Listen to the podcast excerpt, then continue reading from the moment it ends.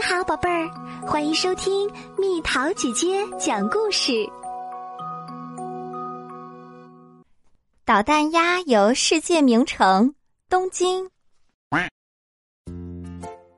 飞机从富士山上空划过，东京像一颗宝石在远方闪烁。多姿有点紧张。日本是个讲究习俗、礼仪与秩序的国度。这些事儿，鸭子可都不懂。在这儿，我们必须特别守规矩。多姿说：“没问题。”鸭子回答：“他以前也这么答应过。”阿里嘎多。多姿告诉鸭子：“意思是谢谢。”鸭子点点头，可多姿还是放心不下。飞机安全降落在成田机场，在海关的时候，多姿向工作人员鞠了个躬。你为什么要鞠躬？鸭子问。这是这里的人们打招呼的方式。多姿说，是一种尊重的表示。他们在机场里走，每遇见一个人，鸭子都向人家鞠躬。几分钟后，他感觉有点晕乎乎。多姿笑着说：“你不用跟每个人都鞠躬。”听到这句话，鸭子松了一口气。他们坐列车来到位于涩谷的旅馆，闪烁的霓虹灯照亮了拥挤的街头，各种各样的招牌让鸭子眼花缭乱。他不小心撞上了一辆拉着游客的人力车，车夫猛地站住，车上的游客差点摔下来。哎呦，鸭子说：“你可真行。”多姿说：“车夫用日语朝鸭子大喊大叫，鸭子完全不知道他在说什么，但那语气实在不怎么好。”车夫拉着车走了。听着，多姿说：“不知道为什么，你去哪儿，麻烦就跟到哪儿，所以你要特别小心，千万注意，明白吗？”鸭子点点头。傍晚，他们在代代木公园散步，看见一个园丁正在修剪盆景里的小树，一些人在练空手道。一个小姑娘在玩一个木头玩具，上面有个小球，她正努力把小球顶到小木棍上。那是剑玉，多姿说：“鸭子喜欢上了剑玉这种玩具。”他们在一家餐厅门前停下，多姿开始脱鞋。你在干嘛？进屋之前得脱鞋。这是这儿的习俗。鸭子从来都不穿鞋，所以他觉得这个习俗真是好。他们点了寿司当晚饭，鸭子向来很喜欢寿司，吃的一点都没剩。他们吃完后，服务员对多姿说：“阿里嘎多，您的鸭子真乖呀，还从来没有人这么说过。”他们穿过公园回旅馆，多姿说：“我真为你骄傲，你没扔食物，也没扔别的。寿司我是永远不会扔的。”鸭子说。他们经过一张长椅，看见上面有个监狱。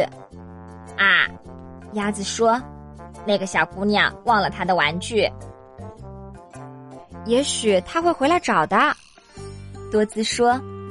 我们在这儿等他一会儿吧。我能玩这个吗？当然，你得把小球顶到小木棍上，或者某个杯子里。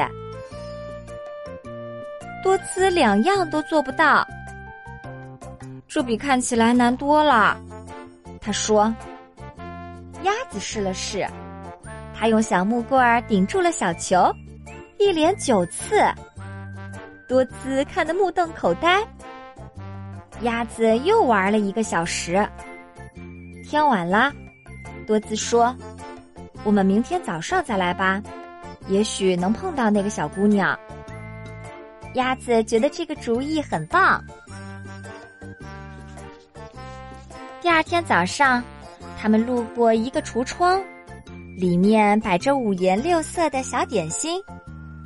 那是核果子，多姿说：“是日本的小点心，我们待会儿可以买一些。”听多姿这么说，鸭子很开心，它喜欢吃点心。他们来到公园里的长椅旁，那儿有很多游客。他们想找到那个小姑娘，但是一无所获。我不想把监狱留在这儿，多姿说：“我们先去观光吧，下午再回来。”他们坐上一辆观光大巴，车开过东京塔，从银座穿过，一直开到墨田河。一路的景色让多姿深深着迷。鸭子却一直在玩那个玩具。到目前为止，除了人力车事件，多姿对鸭子的表现十分满意。他们跟着旅行团来到皇居，漫步在郁郁葱葱的东御苑。这里到处都是盛开的樱花，池塘里游着色彩斑斓的大锦鲤。鸭子很喜欢锦鲤。为了看到更多锦鲤，鸭子跳到了桥栏上。请不要站在那里，导游说。下来，多姿低声说，但是声音有点大。鸭子转过身，想跳下来，没想到一下子失去平衡，掉进了河里。救命！我不会游泳，太荒唐了。导游说：“你可是只鸭子。”多姿知道鸭子确实不会游泳，他走进河里，把鸭子拉到了岸上。导游摇了摇头，旅行团这才继续往前走。多姿身上湿了，很不高兴。我就知道不会一直平安无事，他说：“我划了一下。”鸭子解释：“随便你，再闯祸就没有核果子吃。”多姿说：“鸭子心里很不好受。”他们来到三只丸上藏馆，那里有很多无价之宝，摆满了好几个屋子。多姿看着鸭子。和他手里的剑玉，说道：“我来拿那个。”鸭子把剑玉递给多姿，多姿低头看着鸭子，对他说：“现在你记住，乖乖的有核果子吃，不乖没核果子吃。所以你只要想着核果子就行了。”于是鸭子就努力的想核果子。他们走过一些美丽的古代器皿，想象一下，日本皇帝就是用这些器具吃饭的。导游说：“鸭子想象着碗里装满核果子，他感觉自己要扑向那些想象中的核果子了。谢天谢地，他没真的那么做。”他们来到日本画展厅。这些都是单色墨画，导游说：“大家试着画一棵树吧，很有趣的。”每位游客都拿到了一支毛笔和一张纸。鸭子一直都想玩墨水来着，想想和果子。多姿说：“每个人都画了一幅水墨画。”鸭子一直想着和果子。努力不把墨水甩出来。大家画的都很好，看起来确实是树的样子。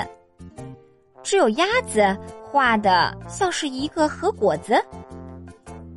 多姿把剑玉还给鸭子，他们走过一个安静的禅庭时，鸭子累了，他在草坪上坐下来，静静的玩着剑玉。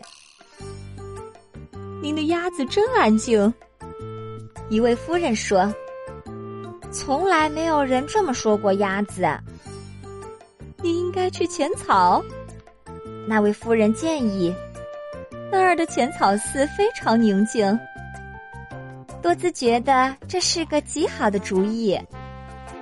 他们坐出租车来到浅草寺，这里并不像多兹想象的那么安静，而是人来人往，非常拥挤。很多人在跳舞，很多人在享受无处不在的美食和音乐。原来今天是三社祭的日子。这是一场盛大的庆祝活动，人们穿着色彩鲜艳的衣服，抬着装饰华丽的神鱼，鼓手在太鼓上敲出热烈的鼓点儿，鸭子的脚跟随着欢快的旋律，鸭子来回摇摆，还原地转圈儿。别忘了核果子，多兹提醒他。可是音乐声特别大，鸭子根本没听见他的话，而是和大家一起跳起了舞。别在人群里走丢，多兹说：“嘿，快看！”鸭子边喊边消失在人群中。多兹想追上它，但人太多，他根本挪不动。和果子！多姿朝着鸭子大叫。人们都忍不住看他，觉得很好笑。鸭子从一排太鼓上面跑过去，踩出的鼓点完美配合着音乐的旋律，大家都为他叫好喝彩。可别夸他啦！多姿大喊。鸭子抓住一根绳子，从祭祀队伍上面飞过。这次喝彩的人比刚才还要多。还没完没了啦！多兹说：“鸭子落在了一张桌子上，那儿有几个人正在捞金鱼。鸭子搅乱了他们的游戏，他们看起来不怎么高兴。但人们的喝彩声一刻也没停。鸭子在人群中翻了几个跟头，撞到了遮阳棚，又被弹到了空中。”喝彩声越来越响亮，可多兹已经寻不到鸭子的身影。鸭子跳过一尊雕像，紧接着跌进了抬神鱼的队伍，神鱼差点掉下来，这可不妙。喝彩声忽然消失，音乐声也戛然而止。多兹穿过拥挤的人群。看见鸭子正坐在路中央，所有人都盯着它。多兹默默的把头低下。我就知道，他说。鸭子忽然站了起来，走到一个小姑娘跟前，把手里的剑玉递了过去。我猜这是你的。他对小姑娘说。小姑娘的爸爸说：“这是他最喜欢的玩具，是他爷爷亲手为他做的。我们还以为永远都找不着了呢。你做了一件大好事儿，多么阿里嘎多！非常感谢。”他向鸭子鞠了个躬，鸭子也向他鞠了个躬。欢呼声又响起来，所有人都为鸭子喝彩。哇，多兹说：“你刚才那些翻转、跳跃、滑行，真的特别精彩。那都是为了从拥挤的人群中通过。”鸭子说：“你为什么不飞呢？”多兹问他：“从来没学过。”多姿笑了：“你还真不简单，想想你做过的那些事儿。”鸭子开始想自己做过的事儿，他想到了人力车、监狱、寿司、东御苑、和果子、博物馆，然后又是监狱，接着是毛笔、三射记，最后还是监狱。他太喜欢监狱了。他们坐出租车回到了旅馆，下车后，鸭子朝司机鞠了个躬。进了旅馆，他又朝前台工作人员鞠了个躬。他这么做，多姿很高兴。他们回到房间，鸭子一直很安静。你没事吧？我很好。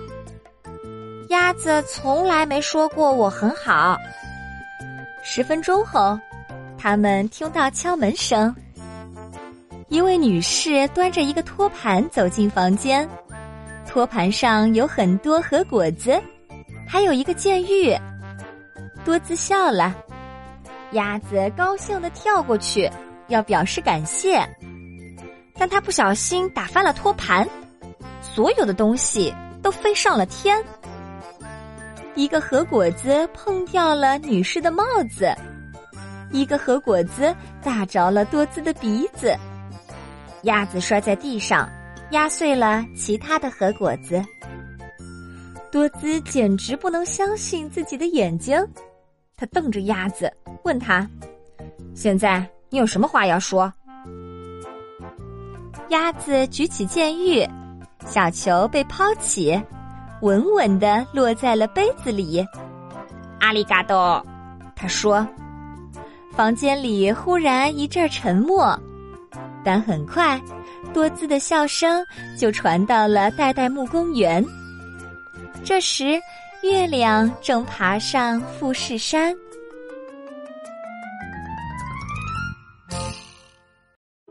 又到了今天的猜谜时间喽，准备好了吗？远看像黄球，近看毛茸茸，叽叽叽叽叫，最爱吃小虫。猜猜到底是什么？好了，宝贝儿，故事讲完啦。你可以在公众号搜索“蜜桃姐姐”，或者在微信里搜索“蜜桃五八五”，找到告诉我你想听的故事哦。